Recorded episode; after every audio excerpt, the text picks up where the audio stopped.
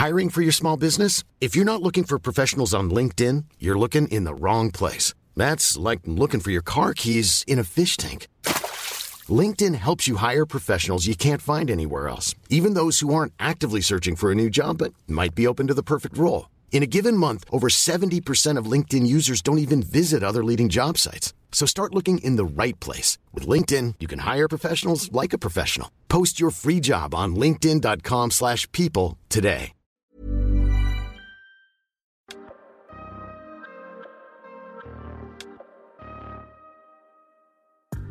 Bienvenue dans cette saison 2 du PEX Podcast, le podcast du partage d'expérience en prévention des risques.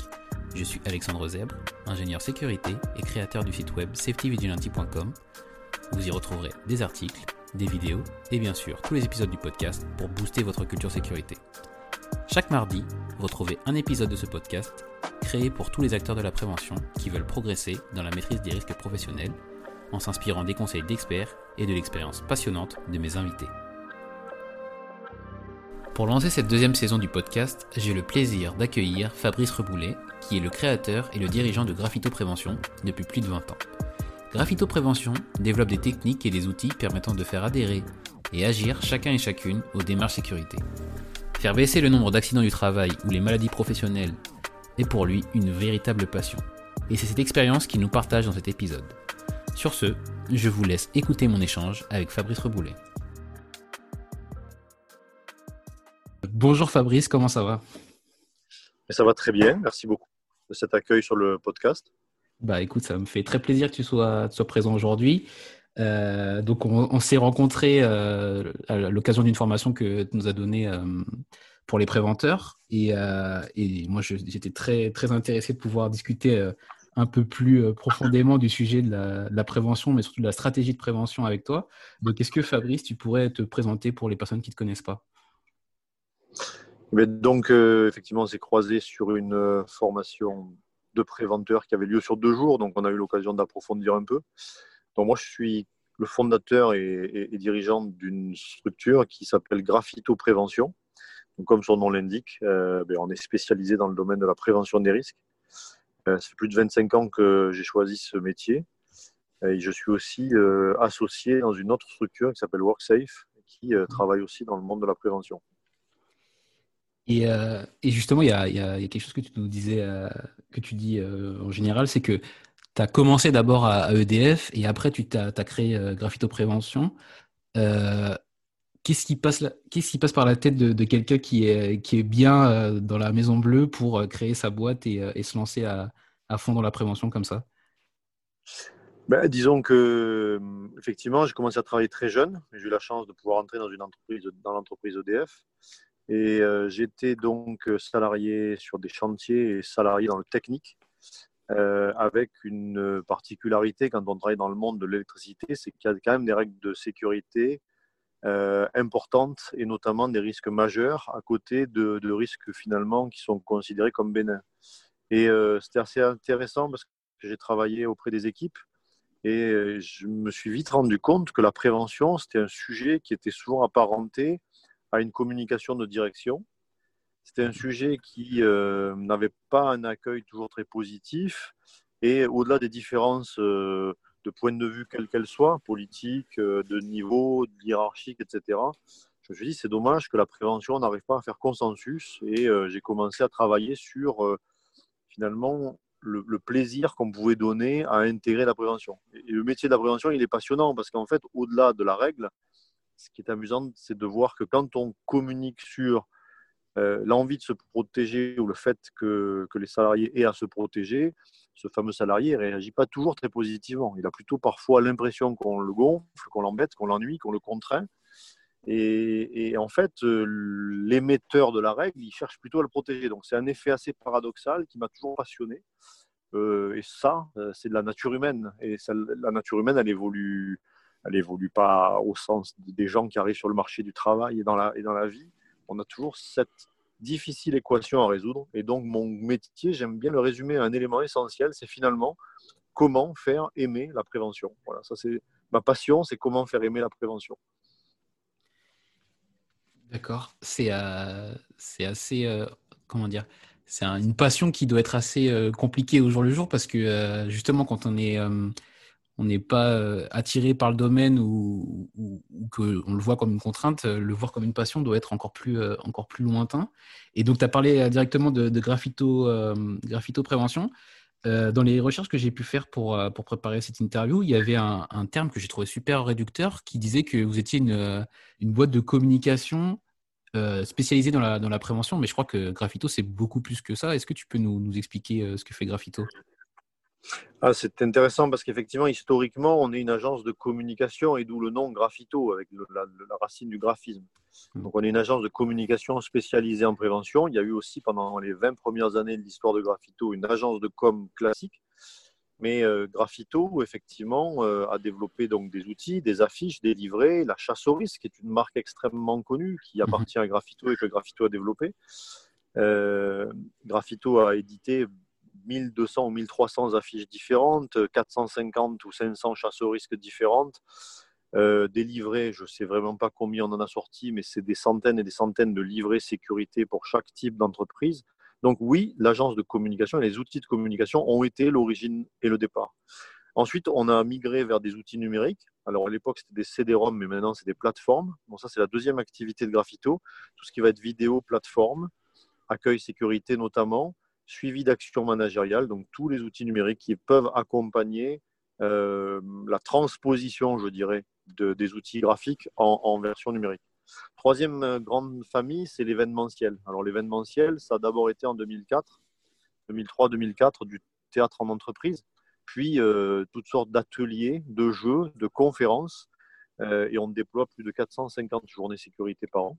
Et enfin, euh, la formation et le conseil. Donc le conseil, c'est l'analyse stratégique euh, qui va permettre de déployer euh, de façon efficace des actions managériales et beaucoup, beaucoup, beaucoup aujourd'hui de formation. La formation représente 50% de notre activité.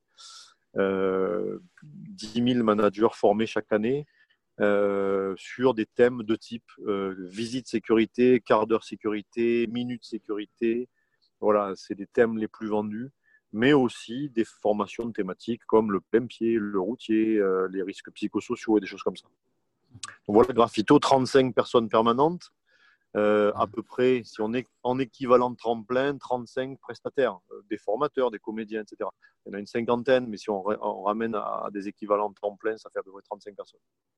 D'accord, ça c'est des personnes qui, que vous faites intervenir plus, plus ponctuellement du coup voilà, parce que si je prends l'exemple du théâtre, évidemment, on a une vingtaine de comédiens. Si je prends l'exemple des journées sécurité avec des animations euh, d'illustrateurs, etc., voilà, on a, on a, chaque fois des profils qui interviennent euh, tout au long de l'année. Donc, on va puiser euh, dans un vivier de, personnes qui sont nos équipes. Hein. les comédiens sont des équipes de, de graffito, mais bien sûr sont intermittents. D'accord. Et euh, il y, a beaucoup de, choses moi que j'ai pu euh, découvrir donc de ce que vous faites avec euh, bah, votre chaîne YouTube, avec votre site web.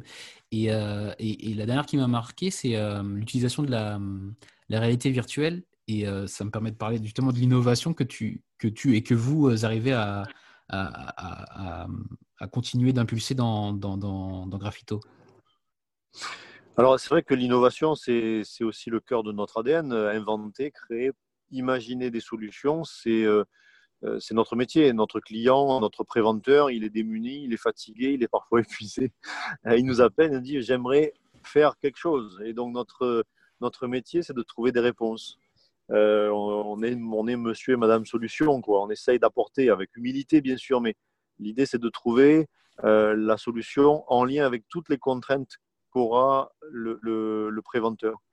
Alors, la réalité virtuelle, euh, c'est vrai que ce sont des choses qu'on a, pu développer avec des partenaires, parce que c'est des outils qui demandent euh, des gros volumes d'activité, c'est des outils qui demandent beaucoup de programmation et de la technicité. Donc, on a transposé, par exemple, les chasses risque en chasse risque numérique. Ça, on l'a fait avec Immersive euh, Factory.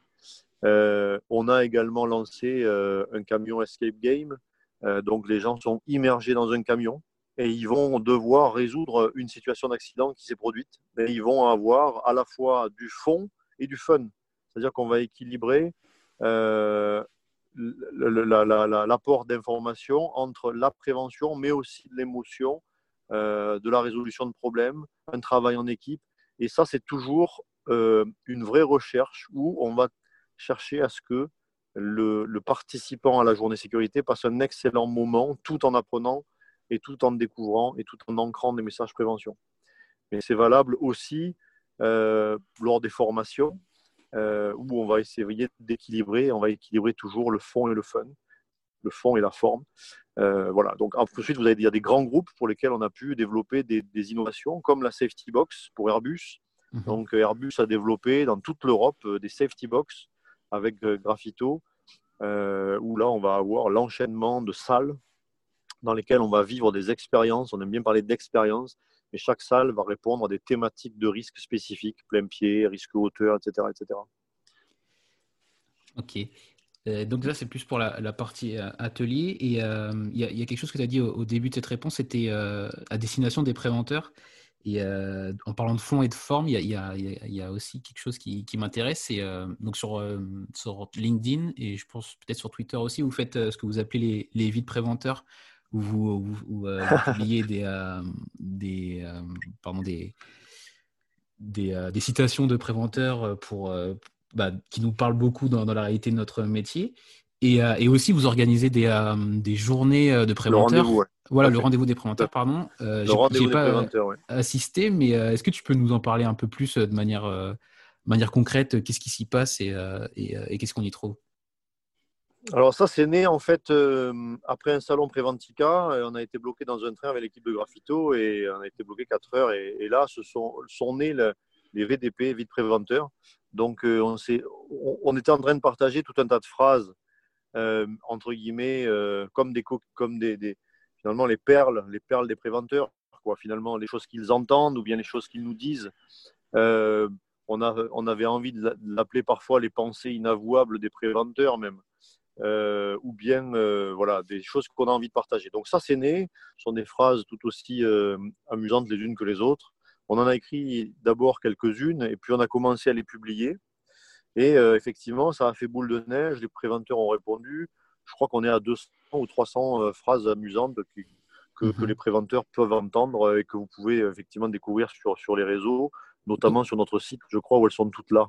Donc, un des trucs qui vous fait le plus réagir sur les réseaux, c'est quelque chose que vous avez trouvé euh, parce que vous avez raté un train. Ouais, parce que, quand on a raté un train, euh, au lieu de râler, en fait, dans la vie, c'est vrai que c'est plutôt pas mal de le positiver. Donc, finalement, quand on a une réaction comme celle-là, ben, il en sort à VDP, quoi. Non, mais c'est très intéressant de se dire que c'est comme ça que c'est arrivé. Mais excuse-moi, vas-y, continue. VDP, c'est pas loin de VDM. Euh, donc VDM, pour ceux qui ne connaissent pas, voilà, c'était un peu le cas. Donc on l'a appelé VDP. Voilà, il y a une petite, euh, une petite référence aussi à cette situation qui était compliquée parce qu'on on n'a pas réussi à rentrer le soir même. On a été hébergé. Enfin bon, je te passe les détails de cette soirée.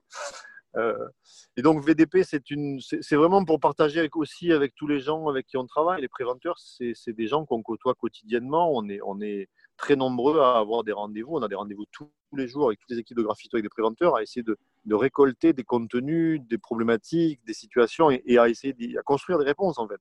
On co-construit en permanence des réponses. Alors, euh, le rendez-vous des préventeurs, c'était euh, pour les 20 ans de Graffito, on s'est dit, bah, tiens, au lieu d'inviter tous les préventeurs, parce qu'ils sont basés dans toute la France, en Suisse, en Belgique notamment, majoritairement des pays francophones, euh, chez nous à Avignon, parce qu'on est basé à Avignon pour Graffito et le siège, on s'est dit, on va faire le tour de France et on va les inviter à une journée, à un repas sympa, et on va faire des demi-journées euh, où on va parler de prévention. Et ça a eu beaucoup de succès, donc on l'a fait la première année. et puis, la deuxième année, j'ai croisé Michel Ledoux. Je lui ai dit Tiens, viens, euh, c'est un copain, donc viens avec nous. Et si tu veux, on fait le Tour de France à nouveau. Idem, gros succès. Du coup, on a continué euh, ville après ville avec seul, enfin, on limite à un certain nombre le matin, un certain nombre l'après-midi pour pouvoir justement garder cet échange. Et là aussi, euh, les préventeurs ont beaucoup écrit de, de, VDP. Donc, il y en a pas mal qui émanent aussi de ces rencontres. D'accord. Voilà, l'idée c'est de parler de stratégie prévention, c'est de parler de répondre à des questions en fait. Les, gens peuvent poser leurs questions et on essaye d'y répondre en donnant des clés en fait. Qu'est-ce que c'est que l'exemplarité? Peut-on mettre des sanctions et comment marche le mécanisme de la sanction, etc. Euh, et, donc du coup c'est une demi-journée avec combien de personnes à peu près? Euh, ce sont chaque fois des demi-journées, euh, matin ou après-midi, avec un repas pris en commun avec ceux du matin et ceux de l'après-midi. Euh, ça dépend des lieux qu'on loue, mais généralement, on va jamais au-delà de 30. Ça peut être 20 ou ça peut être 30. Ça dépend des lieux. C'est des petits comités, en fait. Sinon, ça, permet vraiment de répondre le plus possible, en tout cas, aux questions précises. Ouais. Et euh, ben alors, du coup, c'est, je ne savais pas le, nombre total, mais euh, tu, trouves que 30, c'est, c'est, adéquat? Parce que j'ai l'impression qu'il y a toujours une, sorte de nombre limite dans un groupe de, que avec qui tu veux développer un partage autour d'une dizaine. Et après, au-dessus, il y a toujours des, des, personnes qui, qui, se brillent d'eux-mêmes avant de, de, pouvoir prendre la parole. Ah ben alors déjà, il y, a deux, il y a deux éléments dans ce que tu es en train de dire. Il y a, il y a l'émetteur qui est le, finalement, si on va parler là de la pédagogie, de la formation, l'émetteur c'est ton stagiaire hein, d'une certaine façon. Et puis tu as la, les, les, mécanismes pédagogiques euh, pour les mécanismes de groupe.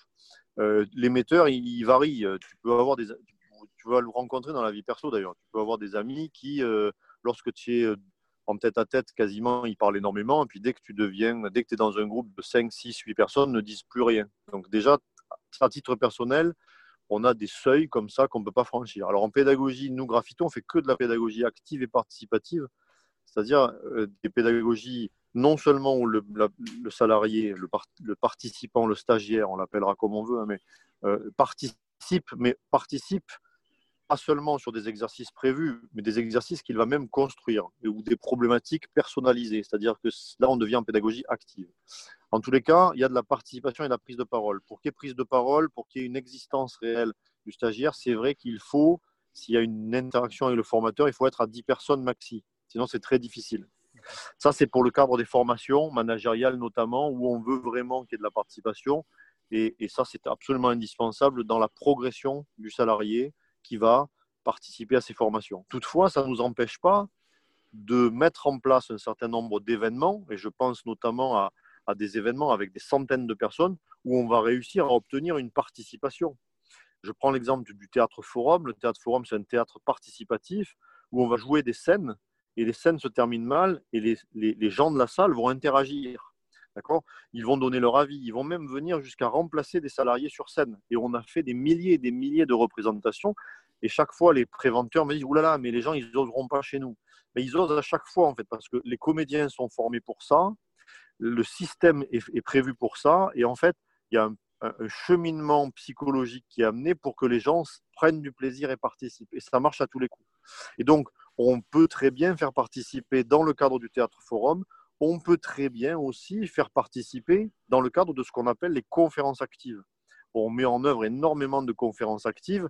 Euh, j'ai fait participer 450 personnes en même temps. Ça peut paraître fou, mais typiquement sur le thème de réagir en cas d'écart, sur le thème de euh, construire une stratégie, sur le thème, un certain nombre de thèmes, euh, on donne un exercice, on dit vous le faites avec votre voisin, tout le monde se lève et, et tout le monde fait l'exercice en même temps. Et ensuite, on va débriefer qu'est-ce que vous avez fait, comment vous l'avez fait, qu'est-ce qui s'est produit, quels ont été les bénéfices, quelles ont été les limites. Hop, on donne une technique, on refait l'exercice. Donc vous voyez qu'en fait, on arrive à, réussir de la participation même à 400, mais c'est une participation qui n'est pas coachée par, le, par l'animateur à ce moment-là. D'accord? Ce n'est pas une formation managériale, c'est une formation, c'est, une, une, pardon, une participation euh, que j'appelle moi de la fausse participation, même si l'expression est réelle. Les gens participent, produisent, mais ils ne sont pas coachés. Dans les formations managériales, il y a besoin d'accompagnement et de coaching, donc on ne fait jamais des formations managériales à plus de 10. D'accord. Sauf dans les comités de direction. Alors, je mets une exception sur le comité de direction où là, on est dans une co-construction de stratégie. Euh, voilà, c'est une, case un peu particulière en fait. Ben alors justement, euh, je voulais, euh, je voulais aborder ce point parce que donc, tu l'as dit, euh, vous, êtes loin de faire que de la communication. Vous, vous, construisez aussi la, stratégie de, la stratégie de prévention avec, avec des codires. Et donc, toi, ton rôle, enfin, toi, interviens directement avec des codires. C'est un rôle qui, qui, qui est sûrement évident pour toi, mais je pense qu'il ne l'est pas pour tous, ni pour tous les préventeurs qui vont intervenir des fois auprès de leur codir, mais pas, enfin, suivant la taille de l'entreprise, pas souvent, et surtout euh, auprès de une ou deux entreprises suivant leur carrière. Et toi, tu le fais auprès de plusieurs entreprises et euh, j'allais dire euh, presque tout, enfin, tout le temps. Quoi. Comment, comment Toutes ça les se semaines, en effet, ouais. Ouais, voilà. Alors, Donc, comment ça se passe pour toi? Déjà, intervenir auprès d'un comité de direction, ça prend des formes assez variées parce que les comités de direction sont très, très différents. les métiers sont différents. On intervient dans l'agroalimentaire, dans l'industrie, dans les services. Quand on intervient sur un codir de La Poste, quand on est sur un codir d'Airbus, de Legrand, je ne sais pas, de Transdev, tout, tout, est différent en fait. Les tailles d'entreprise sont différentes, les égaux du coup dans l'entreprise et les organisations sont différentes. Donc un codir n'est pas le même que le codir suivant. On n'est que deux pour l'instant à, intervenir sur les codires. On, réalise à peu près une centaine d'interventions euh, euh, en codir chaque année. Donc effectivement, on a plutôt pas mal l'habitude de ce type de profil-là. Et les préventeurs sont souvent démunis et, en difficulté. Alors c'est assez normal aussi parce que déjà, on n'a pas du tout la même posture. Euh, on est externe et ils sont internes. Hein, d'accord? Le préventeur qui intervient auprès de son codir et le consultant n'auront de toute façon, même en disant les mêmes choses, pas les mêmes impacts. C'est ni mieux ni moins bien, c'est totalement complémentaire en fait. Alors notre métier quand on intervient en comité de direction, c'est qu'effectivement, quand on définit une stratégie de prévention, euh, on, me, demande souvent comment on implique une ligne managériale. Une ligne mhm. managériale, on va l'impliquer quand on réussit à, donner de l'envie quand même. Hein. Et pour donner de l'envie, ben, généralement quand même, on va suivre les directives d'une direction. Et cette direction est donnée par la direction. Donc si la direction décide d'aller vers la prévention un peu plus fort euh, demain qu'aujourd'hui, généralement pas à pas, l'ensemble de la ligne managériale suit, sous réserve qu'on sache le faire. Donc tout notre, notre métier, c'est d'aider une direction à embarquer positivement toute sa ligne managériale. Mais ils ne savent pas toujours le faire. Ils sont parfois un peu démunis. Ils ont souvent ce que j'appelle des, l'intention, hein, la prévention d'intention. Mais après, quand ça bascule à l'action, pas si simple. Donc, il faut basculer de cette prévention d'intention à cette prévention d'action. Et le comité de direction, quand il est justement aidé, quand il est accompagné, quand on lui donne quelques clés simples, on y arrive. Le préventeur en interne, il est souvent les défauts que je peux croiser, et ça je le partage non pas pour porter un jugement, hein, surtout pas, mais plutôt pour aider euh, les préventeurs qui pourraient écouter ce podcast à se dire ah oui, mince, je suis peut-être tombé dans ce piège. Souvent, les préventeurs internes, euh, ils, ont, ils ont tellement le nez dans le guidon, ce qui est tout à fait normal, qu'ils vont plutôt parler de la problématique technique de tel ou tel point euh, du document unique, d'accord, ou bien de tel ou tel point technique, ou tel ou tel blocage, ou tel ou tel détail, entre guillemets, un détail euh, parfois très important, hein, mhm. mais qui ne permet pas de, de monter d'un niveau pour se dire, mais globalement, la stratégie, qu'est-ce que c'est? Comment, par exemple, si on parle des points du document unique, c'est quoi le mécanisme? Comment on traite Comment on accompagne chaque manager intégrer l'identification dans son document unique des points rouges, des points critiques, pour qu'il les traite. C'est quoi qu'on leur donne De tout traiter, etc. Est-ce qu'on suit ça? Comment on le suit? Et à partir du moment où une direction va mettre euh, un intérêt et va porter un intérêt qui ne va pas lui prendre trois jours par, par, euh, par mois, hein, commencer à porter un intérêt, lui donner finalement le périmètre d'intérêt que la direction doit porter, quelques questions, quelques points de suivi, quelques KPI, et ça y est, on a gagné. D'accord? Parce qu'elle se dit, ah ok, suivre les points rouges du document unique, finalement à mon niveau, ça représente cette activité-là, ok, ça je prends, etc. etc. Et c'est valable bien sûr pour les visites sécurité, pour les quarts d'heure sécurité, pour les briefs, pour les accueils, pour les analyses d'accidents. Finalement, c'est quoi le rôle d'une direction? On ne peut pas tout faire. Donc, il faut identifier et les aider à, à, clarifier le rôle qu'ils ont eux dans ce système. Et idem, ensuite, comité de direction, puis manager intermédiaire, puis manager de proximité. On descend jusqu'au manager de proximité et puis jusqu'au salarié. Et ça donc décline tous ces éléments-là. Euh, c'est intéressant du coup cette, euh, cette vision. J'ai euh, quand même une question, c'est bah, je, me mets du côté des préventeurs qui sont peut-être des fois en, difficulté effectivement, on peut focaliser sur une problématique, euh, mais parce que parce qu'elle cristallise aussi euh, pas mal de tensions, que ce soit euh, sociales ou, ou des, tensions dans, l'entreprise, budgétaires ou autres. Et, des fois, même si c'est pas la vision globale, on sait que cette victoire-là sur ce, sur ce domaine, sur cette problématique d'équipe de, ou de d'entreprise, elle, elle, peut nous faire basculer dans une démarche qui sera plus positive. Comment tu, Comment tu fais pour passer à, quelque chose de, de, plus global, même si, euh, même si euh, la vision, on l'a, c'est clair Il y a des moments, il en a besoin de ces victoires euh, voilà, très spécifiques. Comment toi, tu, comment tu conseilles un, préventeur dans cette situation-là? Ah, Bien sûr, alors attention, si, le, si la, problématique cristallise tous les problèmes, et, je dirais, elle est tellement une épine dans le pied, il y a des petites épines, mais, mais il y a une épine dans le pied, c'est très gênant. On peut, on peut dire aux gens d'essayer de marcher, mais à un moment donné, quand il y a une épine dans le pied, il faut, il faut la traiter, il faut l'enlever. Donc, euh, il ne faut pas juste mélanger la problématique du caillou dans la chaussure et, la problématique du chemin qu'on va prendre. C'est ça le débat. Euh, si on se focalise sur le caillou dans la chaussure, on sait connaît plus, on n'analyse plus quel est le vrai chemin pour arriver vers son but. Donc, les deux sont à traiter, mais c'est pas du tout le même niveau. Et c'est vrai que malgré tout, le préventeur, pris parfois par son, puis surtout par les salariés, par l'exigence de, de, tout ce qui le harcèle quotidiennement, a parfois des difficultés lorsqu'il communique avec son comité de direction à, parler du chemin à prendre. Et le comité de direction a envie de lui dire, mais le caillou que tu as dans la chaussure, démerde-toi avec un peu. Hein. Et nous, on a besoin d'un chemin plus clair. Et c'est souvent ça qui pose problème. Le deuxième peut-être piège dans lequel les préventeurs tombent un peu, c'est que quand ils parlent à leur comité de direction, ils parlent plus de technique que de management. Euh, et, le comité de direction, ce n'est pas un technicien de la prévention, souvent. Par contre, apporter sa contribution sur le management, ils sont souvent assez capables de le faire. Ils ont même vraiment envie. J'ai rarement vu des comités de direction qui n'avaient pas envie. Quelques-uns, bien sûr, mais c'est assez finalement marginal. Il y a plutôt euh, un manque de savoir-faire, euh, être démuni ou bien prendre le problème par le mauvais pied. J'étais euh, la semaine dernière, vendredi dernier, avec un des dirigeants qui, me, qui était absolument convaincu qu'il fallait augmenter, augmenter, augmenter les sanctions. Et quand on regarde le niveau de culture sécurité qu'ils ont dans leur entreprise, qui est relativement bas, le premier pas qu'il faut faire, c'est sans doute, c'était sans doute pas le bon chemin. Voilà. Donc bien sûr, ça doit exister potentiellement, mais, à un moment donné, il faut quand même qu'il y ait une structure qui soit mise en place avant de commencer à taper sur la tête des gens. Ça n'a aucun sens. Donc le simple fait de, leur avoir donné une trame, une grille, une forme de d'échelle de lecture, une, échelle d'évolution dans le temps euh, de, la culture sécurité finalement, hein, euh, des réflexes sécurité, on voit que le dirigeant se sent rassuré, il voit un peu mieux vers où il va. Alors il ne faut pas oublier une chose, hein, souvent on parle, moi je parle bien de prévention par l'action, c'est-à-dire qu'à un moment donné, je me bats en permanence contre cette fameuse prévention d'intention. Je ne croise pas de managers qui ont plutôt envie que les collègues se blessent à la fin de l'année tous les managers préfèrent que leurs salariés rentrent en bonne santé à la maison.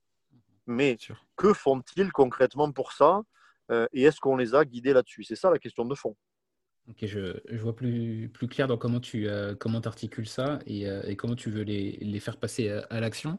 Et sur, une, sur un, point de vue plus sur, sur ton expérience, est-ce que tu as justement des, démarches que tu as, as co-construites avec tes, entreprises clientes qui, euh, malgré euh, beaucoup d'implications ou beaucoup de, travail, se sont euh, soit soldées par un échec, soit justement elles n'ont pas du tout été en accord avec ce qui était, voulu, et ou peut-être que vous avez dû arrêter le projet tout simplement. Est-ce qu'il y, a une expérience de ce type que tu pourrais nous partager? Alors, on n'a pas les réponses à forcément toutes les, toutes les actions qu'on met en œuvre. C'est-à-dire que parfois on vient, on intervient, et on n'a malheureusement pas toujours du suivi chez nos clients. Euh, généralement, euh, si véritablement euh, l'implication est réelle et si on a la possibilité d'aller suivre les, je dirais, les, dérives qui se produisent dans les systèmes de management, le système fonctionne. C'est-à-dire qu'une stratégie qui fonctionne, elle doit se débrouiller de faire en sorte que chaque niveau managérial mène des actions et on aime bien nous donner trois adjectifs pour mener euh, des actions qui fonctionnent. Ce sont des actions concrètes, visibles et récurrentes. Euh, quand on a des actions concrètes, visibles et récurrentes à chaque niveau, déjà ça, ça a des chances de fonctionner. Ce n'est pas suffisant, mais ça a des chances de fonctionner. Deuxième paramètre qu'on va donner, c'est qu'une fois qu'on a des actions concrètes, visibles et récurrentes, il faut se poser la question de savoir si ces actions, elles incluent de la participation, elles incluent le fait de pouvoir faire réfléchir le salarié et elles incluent le fait qu'il y ait des techniques d'engagement qui soient associées, c'est-à-dire des progressions mises en œuvre. À partir du moment où j'ai de la participation, c'est-à-dire je peux donner mon avis, je peux râler, je peux dire que c'est pas bien, que c'est bien, et qu'à la fin on dit OK, tout ça on a discuté, qu'est-ce qu'on fait, qu'est-ce qu'on améliore, et on prend des décisions pas à pas, des petits pas, mais on améliore. Donc ça c'est la deuxième chose, parce que les actions, visite sécurité, quart d'heure, brief, accueil, analyse d'accident, etc., ce ne sont pas que des éléments sur le technique, parce que combien de fois on voit des quantités, des quantités de visites sécurité qui sont faites, mais le, bilan, c'est quoi? C'est plan d'action technique, technique, technique, ou bien RAS. Quand vous avez ça, c'est mort. La visite, en fait, elle est usée. Les managers, ils sont usés, ils ne savent plus le faire. On doit travailler sur le facteur humain. Ce n'est pas un mot, ce n'est pas euh, un fantasme. C'est comment je fais en sorte qu'on accompagne les managers pour qu'ils puissent travailler sur le facteur humain et puis qu'ils puissent justement faire changer l'envie et les actes chez l'individu. Le facteur humain, c'est bouger des actes, changer sa façon de faire. C'est ça, travailler sur le facteur humain. Donc, euh, on va euh, aider les managers à aller vers ça. Et quand on suit tout ça et qu'on peut aller voir les dérives, là, généralement, ça fonctionne à tous les coups. Euh, alors donc, du coup, évidemment, ça ne fonctionne pas à tous les coups quand on estime que, je sais pas moi, il, faut, il faut travailler que sur une catégorie de managers. Par exemple, on nous dit non, le problème chez nous, ça vient des managers de proximité. Donc, on fait des formations de managers de proximité, mais sans s'intéresser aux managers d'en dessus. D'accord? Donc là, typiquement, d'entrée, on dit que ça ne va pas marcher. Hein. Euh, on, voilà, on connaît aussi les clés de l'échec. Généralement, on les communique au maximum. Maintenant, notre, notre préventeur client, il a déjà lui, il n'est pas toujours euh, convaincu et je le respecte profondément. Puis il a parfois une direction qui n'est pas convaincue non plus. Et à un moment donné, on essaye toujours de faire le mieux possible dans les conditions qui nous sont données, euh, et donc, toujours les meilleures conditions possibles. Voilà. Et, comment tu sais finalement que c'est euh, au manager qu'il faut que tu t'adresses? Parce que c'est quelque chose qu'on dit, euh, enfin, que l'on on est convaincu euh, du, pour les gens qui sont dans la prévention et même pour d'autres domaines. Mais finalement, sur quoi on se base pour, pour être convaincu que c'est eux qu'il faut, faut cibler en priorité?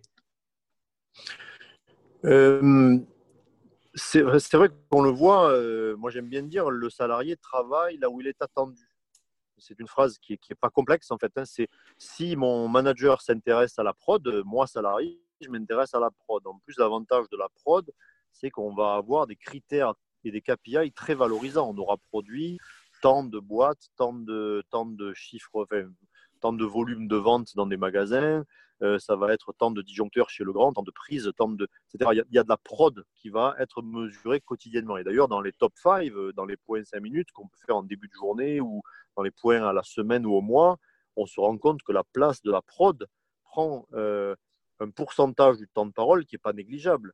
Et quand je dis la prod, c'est la qualité de la prod, etc. Donc, du coup, forcément, c'est très valorisant pour le salarié. Si la sécurité n'a pas de place, il ne faut pas rêver.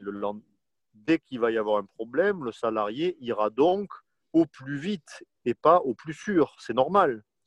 J'avais l'exemple d'une restitution d'un diagnostic de culture sécurité que je faisais dans un grand groupe qui fait de l'agroalimentaire.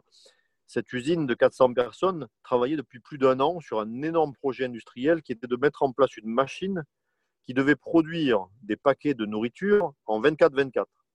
Donc du 1er janvier au 31 décembre, cette machine devait tourner non-stop sans jamais s'arrêter. Et cette machine venait d'être mise en route depuis deux mois, avec quelques bugs, évidemment, quelques soucis, quelques erreurs, quelques anomalies qui faisaient que les salariés euh, étaient dans des situations à risque. Il était même arrivé quelques accidents sur cette machine. Et les directeurs de cette usine me disent, mais je ne comprends pas que les salariés n'osent pas appuyer sur le bouton d'arrêt d'urgence alors qu'on leur a montré. Et c'est tout à fait intéressant. Je dis, mais comment voulez-vous que ce pauvre salarié, un intérimaire même parfois, ou un CDD, ou un salarié, ou tout en bas de la chaîne, appuie sur ce bouton d'arrêt d'urgence et stoppe un projet d'entreprise de 400 personnes, plus le siège social, plus l'ingénierie, plus les services support, plus tout ce que vous voulez, prennent l'autonomie, l'initiative de stopper un projet d'entreprise et appuient sur ce fameux bouton d'arrêt d'urgence et, et puissent avoir le courage de stopper toute l'énergie de tout ce monde. C'est mmh. forcément pas un salarié qui va faire ça. Il préférera prendre un risque il préférera se faire manger son doigt et, prendre un risque parce que l'enjeu est trop grand. On ne lui a pas montré le chemin. Alors, c'est un exemple un peu flagrant, mais euh, souvent on me dit, par exemple identique, un dirigeant ou un préventeur me dit nos managers de proximité ne sont pas foutus de réagir face à un écart. Je leur dis, mais les managers intermédiaires, leurs chefs, quand ils sont dans l'atelier, ils réagissent en, en, face de tous les écarts. Et souvent, on me répond non, vous me suivez mmh. Donc, il faut, il faut bien remettre que le salarié suit son manager, le manager suit son manager du dessus, etc. C'est une chaîne en fait. Et tant que les dirigeants ne sont pas acteurs de la prévention, et quand je dis acteurs, c'est sur le terrain, par de la visite sécurité de temps en temps. Euh, on travaille bien sûr sur l'exemplarité qui doit non pas être, mais progresser. Hein. L'exemplarité, ce n'est pas un état. On n'est pas ou exemplaire ou pas exemplaire. On a un niveau d'exemplarité qu'on doit faire progresser. Le salarié, lui, il ne suivra ça que si le niveau de culture sécurité de son entreprise est, euh, est bon. Alors, c'est très net, on le sait pourquoi. On le sait parce que quand on a un salarié qui va d'une entreprise à une autre, dans le même secteur d'activité et avec par contre un niveau de culture sécurité très différent, le comportement, comme on dit, hein, on parle du comportement souvent des salariés, mais ce fameux comportement du salarié-là, il va totalement changer d'une entreprise à l'autre. Il va être dans une petite entreprise de, de clim, il va travailler euh, d'une certaine façon parce que le niveau de sécurité peut être très bas, donc il va pas faire gaffe. Il va arriver dans un grand groupe euh, très structuré, très protégé, et du jour au lendemain, quasiment, il va changer sa façon de faire. Mhm. Idem d'un salarié qui travaille dans une usine, etc. Donc le salarié, suit la mécanique de groupe qui est insufflée et la culture sécurité qui est insufflée. Donc on voit bien que finalement, la façon de faire euh, unitaire du salarié, voilà, la façon de faire, j'ai utilisé le mot comportement tout à l'heure parce qu'on est bien dans le, dans le travail des comportementalistes, mais je ne l'utilise jamais en communication. Mais la façon de faire donc bien du salarié va, euh, va changer euh, en fonction effectivement du, du, contexte et des conditions dans lesquelles on va mettre le salarié. Et donc ce contexte et ces conditions, finalement, qui les décide et qui les insuffle, c'est bien la ligne managériale. D'accord. Mais c'est euh, merci de l'avoir euh, éclairci parce que je pense que c'est euh, peut-être qu'on ne reprend pas suffisamment cette, cette notion qui devient un peu évidente peut-être pour tout le monde, mais j'aime bien qu'on s'attaque un peu aux, causes de tout ça et c'est l'occasion de le faire. Oui elle n'est pas forcément évidente pour tout le monde parce que bon nombre de, de, préventeurs encore oui, mais les salariés, c'est pour eux, ils le veulent. Je vois beaucoup de stratégies en place qui ont vocation à développer des mécanismes qu'on nomme hein, vigilance partagée euh, euh, et qui sont mis en place finalement beaucoup trop tôt et on compte sur le salarié pour se surveiller entre eux alors que le manager ne le fait pas avec son équipe. Il ne faut pas rêver, l'interaction entre salariés, va pas être énorme si le manager n'interagit pas lui-même avec son équipe. Si le manager laisse passer des écarts, ce n'est pas les salariés qui seront là pour les, pour les identifier. Et souvent, on pense, parce que ce sont eux qui travaillent, entre guillemets, que ce sont les salariés qui vont le faire. Non, c'est un fantasme. Alors, bien sûr, de temps en temps, vous avez monsieur le sauveur, hein, vous avez dans vos salariés les, les monsieur sauveurs qui sont géniaux, ceux-là, euh, qui aiment la sécurité, qui aiment les autres. Il y en a quelques-uns qui interagissent, mais ça reste assez marginal. Alors, sauf sur risque majeur, où évidemment, là, face à un risque majeur, en général, euh, on finit par intervenir, mais ça reste à des niveaux euh, assez bas d'intervention, un nombre d'interventions assez peu fréquentes, euh, si on ne met pas en place des stratégies d'abord managériales, puis seulement entre salariés. Ça vient après, en fait. Et d'ailleurs, justement, tu as parlé de la, la vigilance partagée. c'est un truc auquel moi aussi je, je me confronte, c'est à vouloir mettre un petit peu euh, tout en place en même temps, euh, avoir euh, cette, cette culture sécurité qui est déjà déployée, alors que finalement, on n'a pas dessiné, la, dessiné la, bah, les, fondations et, exactement là où on voulait aller avant de, de dire à tout le monde d'être interdépendant. Maintenant, c'est un terme qu'on entend beaucoup. quand on, si je fais appel demain à, à à Graffito pour m'aider sur une stratégie comme ça, comment tu comment tu verrais la chose? Est-ce que c'est déjà trop tard et qu'il faut tout, tout rayer et repartir de zéro ou, ou est-ce qu'il y a toujours non jamais non ou est-ce qu'il y, a une façon de redresser un peu la barre alors qu'on a voulu tout, tout, mettre en même temps? Ah, c'est très intéressant. Euh, déjà, on, surtout, surtout, surtout, on, ne raye jamais ce qui a été fait avant parce que ça serait une catastrophe. Euh, nous, on est là pour faire euh, toujours pour mettre en valeur ce qui a été fait. Enfin, euh, généralement, il y a toujours eu du bon sens dans ce qui a été fait avant. Et même si ça a été fait trop tôt, même si ça n'a peut-être pas été fait de façon extraordinaire, euh, les gens se sont investis, les gens se sont impliqués, ils ont essayé. Et, si on dit euh, c'était nul, on recommence à zéro, on jette la feuille on repart de feuille blanche, c'est pas du tout bon en fait. Mais souvent, on se rend compte que les gens, ils ont mis de leur bonne volonté. Souvent, ça a d'ailleurs marché un peu au début et ça s'est essoufflé. Donc, on va partir de ça puis on va faire évoluer les choses. On va transformer, on va ajuster. Et, d'ailleurs, quand on a cette communication-là, et les préventeurs et les managers sont ravis. Ils sont ravis parce qu'ils sont usés de, euh, d'un système qui marche plutôt pas très bien. si je prends l'exemple des remontées d'anomalies, ça a épuisé énormément d'entreprises euh, parce que ça n'a pas été forcément toujours bien monté. La vigilance partagée, on sait même plus ce que c'est parfois. Il faut aider en fait à, restructurer les choses et à le redynamiser. On parle plutôt de redynamisation ou de dynamisation que euh, surtout, pas de, surtout pas de table rase et on, va vous reprogrammer quelque chose et on part à zéro. Ça, serait très présomptueux. C'est vrai qu'il y, a certains cabinets de conseil qui ont leur méthode, qui arrivent avec leur méthode, on rase tout et on va prendre notre méthode. Bon, c'est pas trop. Moi, je trouve que c'est assez violent comme approche et en plus, c'est un peu dommage parce que dans la plupart des cas, c'est assez rare qu'on ne trouve pas plein de qualités et plein d'atouts dans ce que les préventeurs, les dirigeants ont déjà eu l'occasion de mettre ensemble, euh, mettre en place en amont. Donc on part de ce qui existe. Alors partir de ce qui existe, c'est comment on met en place de la vigilance partagée, ça dépend du niveau d'où on part. Euh, je ne peux pas donner d'exemple de clients là, mais euh, j'ai passé mes deux dernières semaines plutôt dans la grande distribution ou dans, le retail, dans les magasins, etc. Bon, mais il faut, il faut, faut être clair, les niveaux de culture sécurité dans ces milieux-là sont plus bas, par exemple, que dans les milieux de la chimie, dans les milieux ben, comme EDF, par exemple, de l'industrie, de du nucléaire, etc. Donc, on, on peut, pour parler de vigilance partagée telle que EDF, par exemple, par exemple on parle, non, on ne va pas parler de la même façon. Donc, on va partir du niveau de l'entreprise. Mais mmh. si j'interviens dans une entreprise comme celle dans laquelle tu travailles, EDF, euh, là, par contre, on, on, surexploite et on a tellement l'envie d'être loin et d'être poussé que parfois on oublie de s'assurer que l'engagement des managers soit bon et on oublie surtout de les aider à rester engagés et mobilisés. Et on se rend compte que c'est c'est parfois un peu une usure managériale qu'il faut remobiliser remotiver. Alors, autre point, on parle beaucoup de vigilance partagée. La vigilance partagée, c'est très beau, c'est un joli concept, mais ça se mesure très clairement. C'est finalement la chose suivante, c'est combien de fois le salarié interagit avec son collègue, avec ses collègues, et sur quel niveau de risque. Euh, j'aime bien dire que face à, la, une prise de risque mortelle, la plupart des gens interagissent. C'est-à-dire que si ton collègue est proche de prendre un risque mortel, normalement, n'importe quel salarié va agir. Maintenant, mhm. est-ce qu'on intervient quand l'autre téléphone en marchant? Est-ce qu'on intervient quand l'autre ne tient pas la rampe? Est-ce qu'on intervient si le chantier de mon collègue est mal rangé? Est-ce que j'interviens si je vois que le collègue roule un peu vite sur le parking?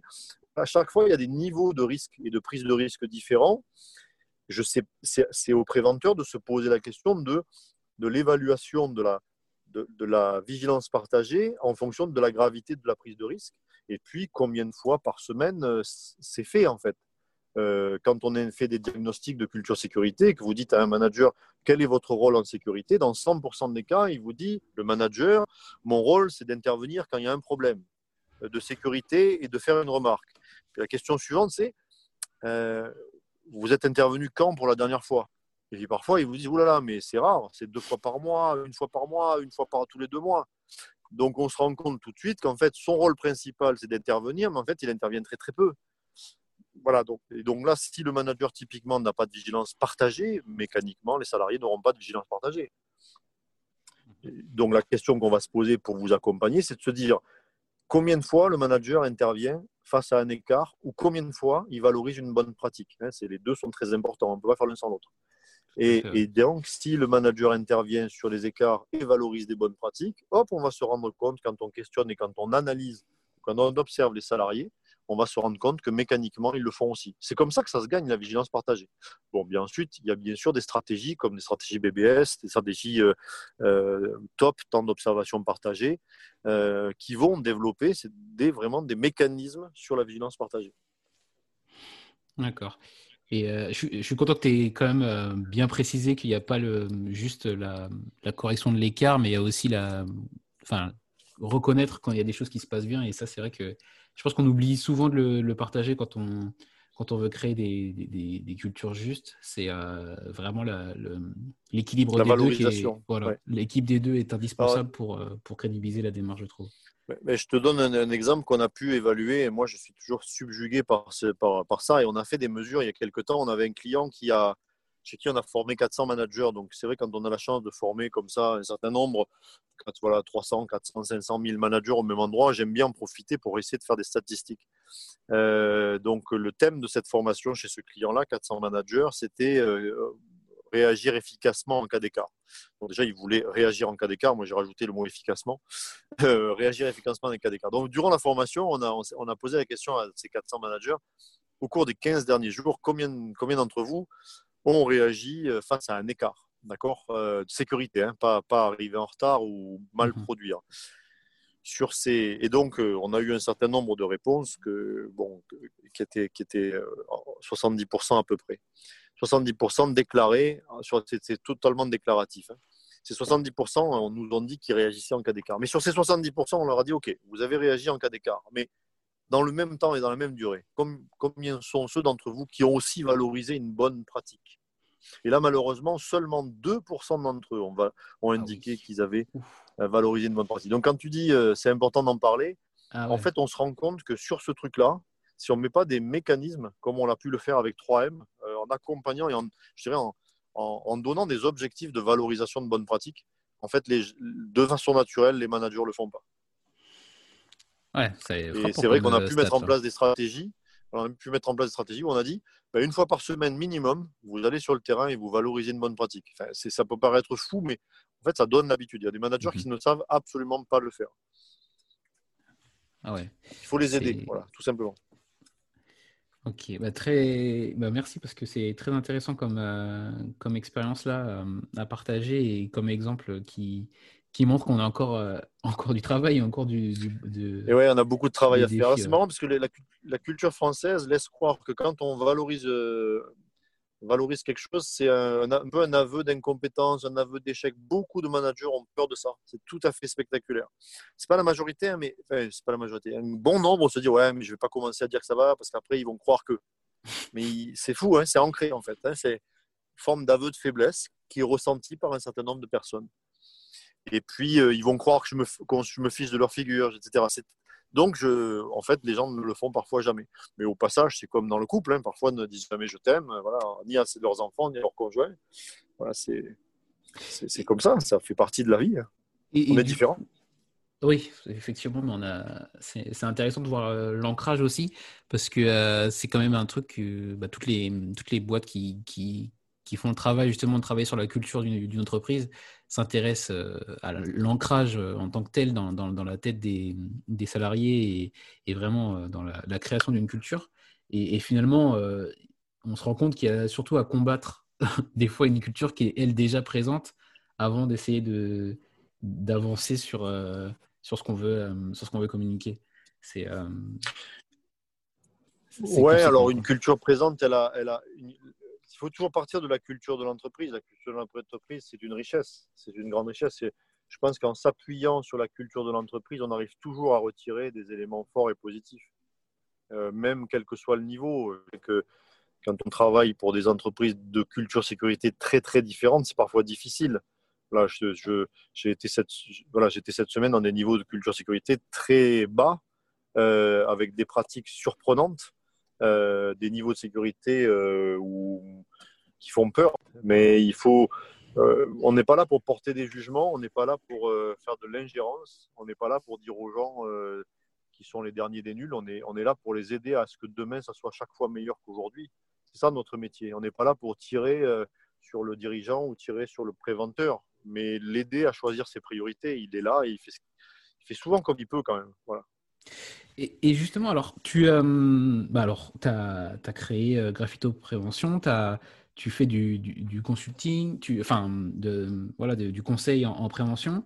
Euh, finalement, et, de la formation et beaucoup d'autres choses. Et oui, finalement, pourquoi, pourquoi continuer à faire de la, à, être comme ça sur le terrain, à continuer d'accompagner des codir et, et, à faire de la formation et en même temps diriger des, entreprises? Moi, c'est ce qui m'a, ce qui m'a pas mal surpris dans, dans, bah, dans ton parcours, c'est euh, on voit que quand il y a hum, quelqu'un qui crée une entreprise et qui commence à, prendre euh, voilà, de, de, de, l'importance et que ça, et son entreprise a grossi, il a des salariés, c'est des choses qu'il va déléguer. Mais toi, tu continues de, tu continues de faire ça.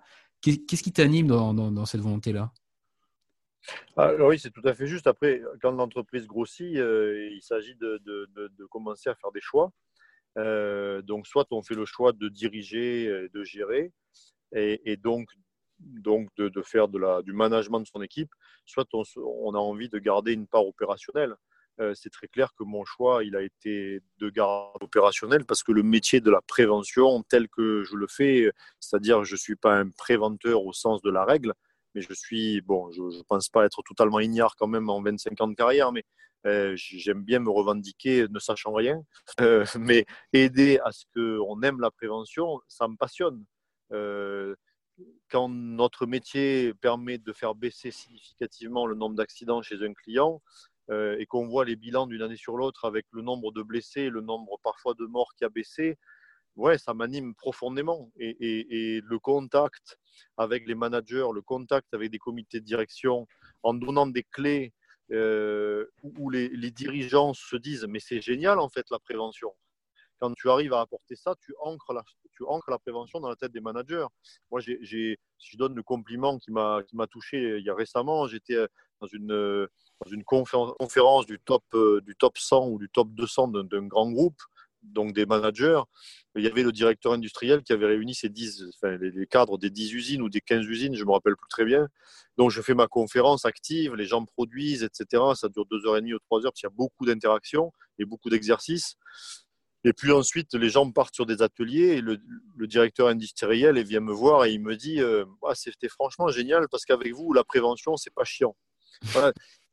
C'est peut-être cru, mais voilà, c'est mon objectif. Et du coup, derrière, on a continué à travailler avec eux parce que le but, c'est de simplifier finalement la prévention à leur niveau. Se mettre au niveau d'un manager de proximité, lui apporter juste ce dont il a besoin de façon très carrée, très concrète, très opérationnelle pour qu'il prenne du plaisir à partager la prévention. On remonte d'un niveau manager intermédiaire, qu'est-ce qu'il doit faire et comment on l'aide à mener à bien sa stratégie? Euh, le comité de direction, idem, ils n'ont pas besoin de tout savoir. Et j'aime bien. Et du coup, ça valorise considérablement le métier du préventeur qui reste finalement à sa place, qui, il est absolument une pierre essentielle du système. On n'est absolument pas en concurrence. On l'aide à avoir une place bien plus belle et bien meilleure. Et souvent, malheureusement, les, managers n'ont pas tout bien saisi. Ils se reposent parfois trop sur le préventeur et pas sur les bonnes choses. C'est donc euh, un mécanisme de rôle qui, intervient. Alors moi, je me passionne pour ça, et c'est vrai que j'ai délégué, enfin, je, quand même, je suis correctement ma boîte, mais j'ai délégué un certain nombre de parties opérationnelles et de management quotidien à des responsables, qui le font d'ailleurs à merveille. Ça permet aussi de ne pas être indispensable. Même sur les CODIR, aujourd'hui, je ne suis pas indispensable, ce qui m'a permis de développer WorkSafe, euh, qui a un très très fort développement, et c'est aussi un grand plaisir euh, d'accompagner des sociétés en développement dans le monde de la prévention. D'accord, bah, merci pour, euh, pour ça. Peut-être un prochain podcast avec euh, Elsa Aranda que je vous encourage à, à, suivre. Eh ben alors, il, faut, il faudra qu'on arrive à, boucler une date. Si, je pense qu'il nous manque ça. Et, euh, mais du coup, alors, on va continuer sur une partie plus, plus recommandations. Est-ce qu'il y a des, des ouvrages ou des, voilà, ou, ou des ressources, ça peut être digital aussi, que, que tu conseilles euh, bah, aux auditeurs? Alors, bon, évidemment, euh, des ressources, il y en a partout. Nous, mon métier, donc, comme je l'ai dit, c'est faire aimer la prévention. On, utilise, euh, quand on fait aimer la prévention, plein de leviers. Il, y a, énormément d'éléments sur la pédagogie active, etc. Et je, c'est vrai que je suis, je suis assez passionné par le monde des techniques d'engagement. bon, il y a beaucoup, beaucoup de chercheurs dans le monde qui ont travaillé autour de ces éléments-là. On les intègre euh, sans qu'elles soient forcément toujours très visibles dans nos formations et dans nos, dans nos pédagogies. Mais on a quand même la chance d'avoir en France un des plus grands chercheurs en, technique d'engagement qui s'appelle Robert Vincent Joule euh, et Louis euh, Léon Beauvois. Ils ont écrit un bouquin qui s'appelle Petit traité de manipulation à l'attention des, des, honnêtes gens. Mhm. Alors, ce n'est pas du tout un bouquin de prévention, mais c'est un, livre qui permet de, de vulgariser, on va dire, la mécanisme des techniques d'engagement. C'est, je dirais, un des bouquins les plus accessibles sur les techniques d'engagement. Et voilà, je le donne souvent comme exemple parce que euh, les échanges prévention, les chasses au risque se terminent par euh, des engagements. J'aime bien dire aux gens, est-ce que votre quart d'heure sécurité a apporté quelque chose Ils me disent oui, bien sûr, enfin, j'espère, je ne sais pas, parfois euh, je ne crois pas. Alors ils me répondent ce qu'ils veulent, mais c'est ça la question? C'est quand on demande à un manager de, mener une action, si cette action n'a pas d'effet, faut pas se poser, il faut pas, enfin, ça sera évident que le manager va lever le pied, il va s'arrêter au bout d'un moment parce que lui-même se rend compte que ce qu'il fait, ça sert pas à grand chose. Donc, l'aider à intégrer des techniques d'engagement, c'est l'aider à intégrer le fait que sa cible de salariés qu'il va sensibiliser va pouvoir intégrer un changement. Parce que technique d'engagement, ça veut dire je décide que je vais changer quelque chose dans ma façon de faire, je vais bouger quelque chose, je vais améliorer quelque chose. Voilà, voilà le principal élément fondateur de la prévention. Est-ce qu'on fait les choses mieux demain qu'aujourd'hui? Si c'est pour rien changer, a priori, on aura toujours le même nombre d'accidents si on changeait. Hein. Donc on doit travailler sur le changement et le changement, c'est les techniques. C'est notamment le technique.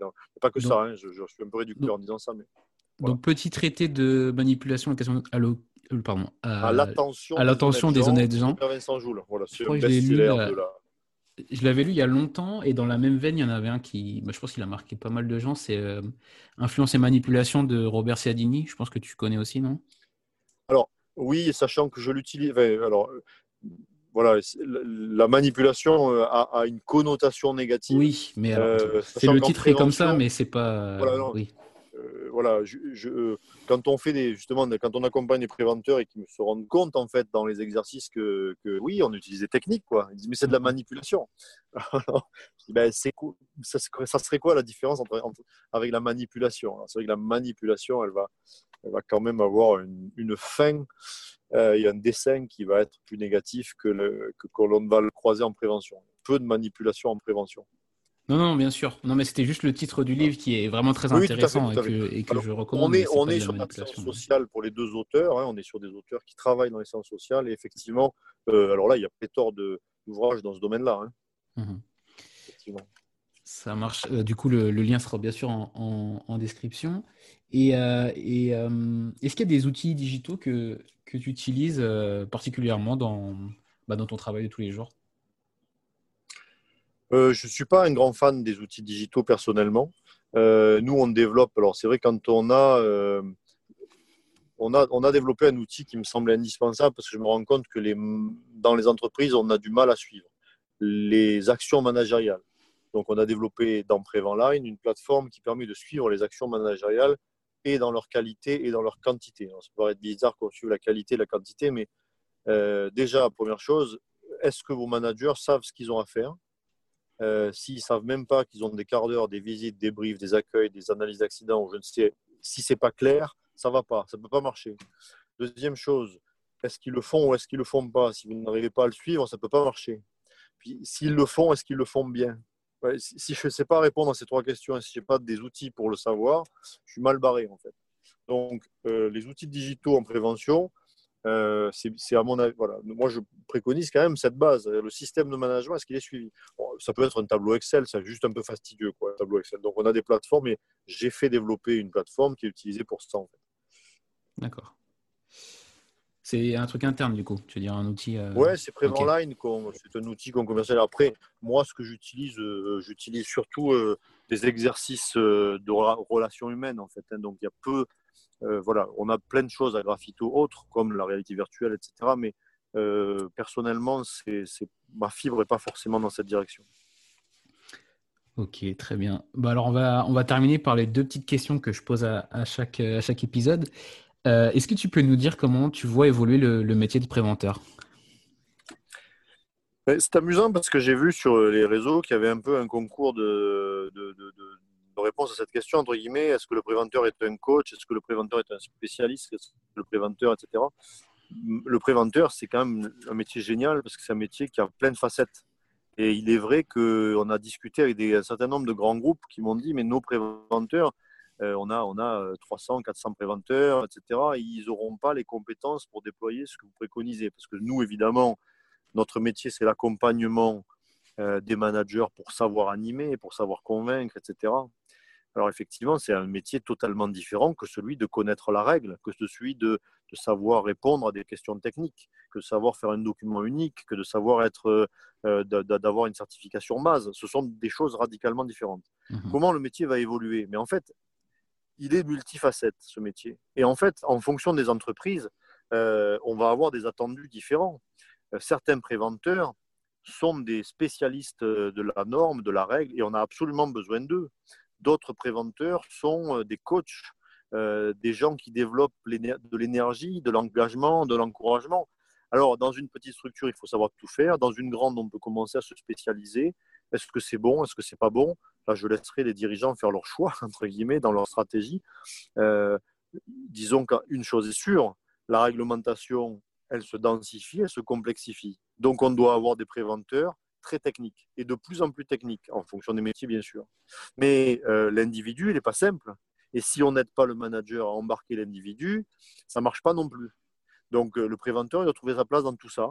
Et comme avant d'ailleurs, hein, je crois qu'il ne peut pas être l'un sans l'autre, c'est-à-dire un bon coach, un bon, un bon communicant charismatique et un excellent technicien également, euh, qui connaît les règles, qui connaît les lois, ou en tout cas qui sait aller chercher les infos là où il faut. Euh, bon courage à tous les préventeurs pour trouver les réponses à tout ça. Très bien. Et enfin, pour, euh, pour terminer, qu'est-ce que tu aimerais dire au, au jeune Fabrice qui débutait il y a quelques dizaines d'années dans le métier? Ah tiens, j'avais pas, j'avais oublié cette question intéressante. Qu'est-ce que je lui dirais? Pense, écoute toujours plus. Euh, c'est vrai qu'il faut beaucoup se nourrir quand, on me demande les qualités qu'on doit avoir quand on est dirigeant. Euh, mais c'est valable dans la vie en fait. Au-delà bien même du dirigeant, c'est l'équilibre entre la remise en question et la confiance en soi. Euh, et la remise en question, je pense qu'elle se nourrit de l'autre. Et, en fait, on n'est jamais assez curieux, on n'est jamais assez attentionné et à l'écoute de l'autre. Donc, si je, dirais euh, au Fabrice qui redémarre, soit toujours plus à l'écoute, soit toujours plus bienveillant et soit toujours plus attentionné. J'essaye de développer ces, trois critères, mais euh, je crois qu'on n'est jamais assez. on n'est jamais assez attentionné et attentif, évidemment en interne avec nos équipes et en ce moment euh, avec les épisodes difficiles d'activité qu'on qu'on vit en ce moment. Euh, puisque Graffito actuellement vit une baisse assez forte d'activité. Puisque notre métier, c'est quand même de rassembler des salariés. Donc, je parle là, l'enregistrement se fait euh, juste après Covid. Du coup, on a une baisse forte d'activité. Et ben, c'est vrai qu'il faut être extrêmement bienveillant avec ses équipes. Mhm. il faut être aussi extrêmement bienveillant euh, chaque fois qu'on croise un dirigeant, un client. c'est voilà, c'est vrai qu'il faut les aider, il faut être à leur service à chaque fois et autant que possible et partager son énergie au service des autres. Voilà, donc être toujours plus au service des autres. D'accord. Mais merci beaucoup. Et, euh, et enfin, est-ce que tu peux nous dire où on peut te, te, retrouver, où les auditeurs peuvent te retrouver pour, euh, pour continuer la, la, discussion? Alors moi, je vous encourage quand même à suivre la page euh, LinkedIn de, de Graffito. Mhm. évidemment, c'est aussi valable sur Facebook. mais voilà, je crois que sur LinkedIn, c'est ce qu'il y a de, de plus actif. me suivre aussi, mais je crois que LinkedIn et, et moi, on, la page de Graffito et mon LinkedIn sont rebouclés. Euh, nous rencontrer et venir au, rendez-vous des préventeurs. Ne pas hésiter à, prendre rendez-vous avec tous nos conseillers en stratégie qui, vont, qui sont partout en France euh, et qui peuvent ben, venir simplement euh, partager, réfléchir, proposer des solutions. moi, je suis toujours subjugué quand j'ai un client qui, qui intervient et qui me dit Mais vous savez, votre Myriam ou bien Émilie ou Valérie, c'est des filles extraordinaires. J'ai voulu acheter un truc, elles m'ont dit non, non, non, n'achetez pas ça, vous allez voir, on va se trouver moins cher, on va trouver mieux. Ben, je dis oui, c'est comme ça qu'on travaille. Quoi. On essaie, le but, c'est pas de vendre, c'est d'être dans une stratégie qui marche à long terme. Donc n'hésitez pas à les rencontrer.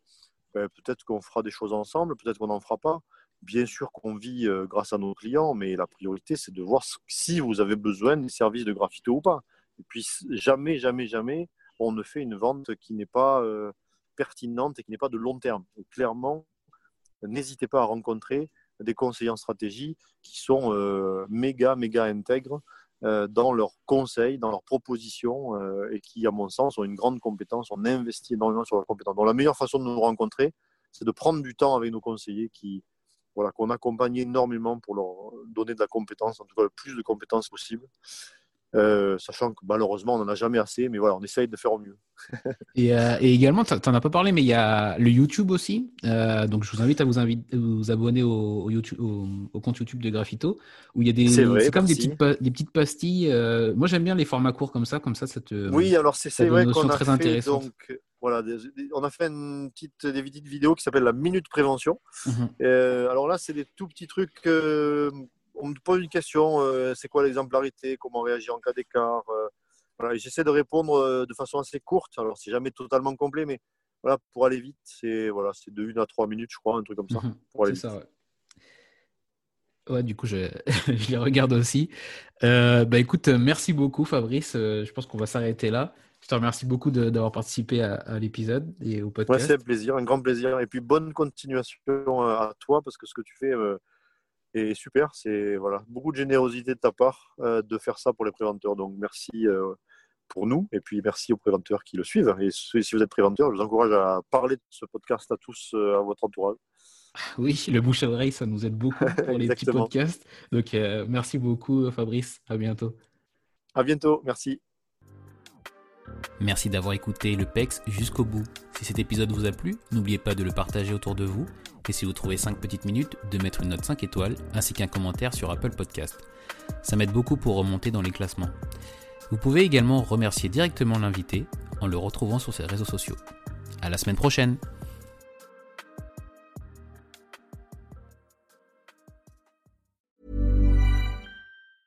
Mom deserves the best, and there's no better place to shop for Mother's Day than Whole Foods Market. They're your destination for unbeatable savings, from premium gifts to show-stopping flowers and irresistible desserts. Start by saving 33% with Prime on all body care and candles. Then get a 15-stem bunch of tulips for just $9.99 each with Prime. Round out Mom's menu with festive rosé, irresistible berry chantilly cake, and more special treats. Come celebrate Mother's Day at Whole Foods Market.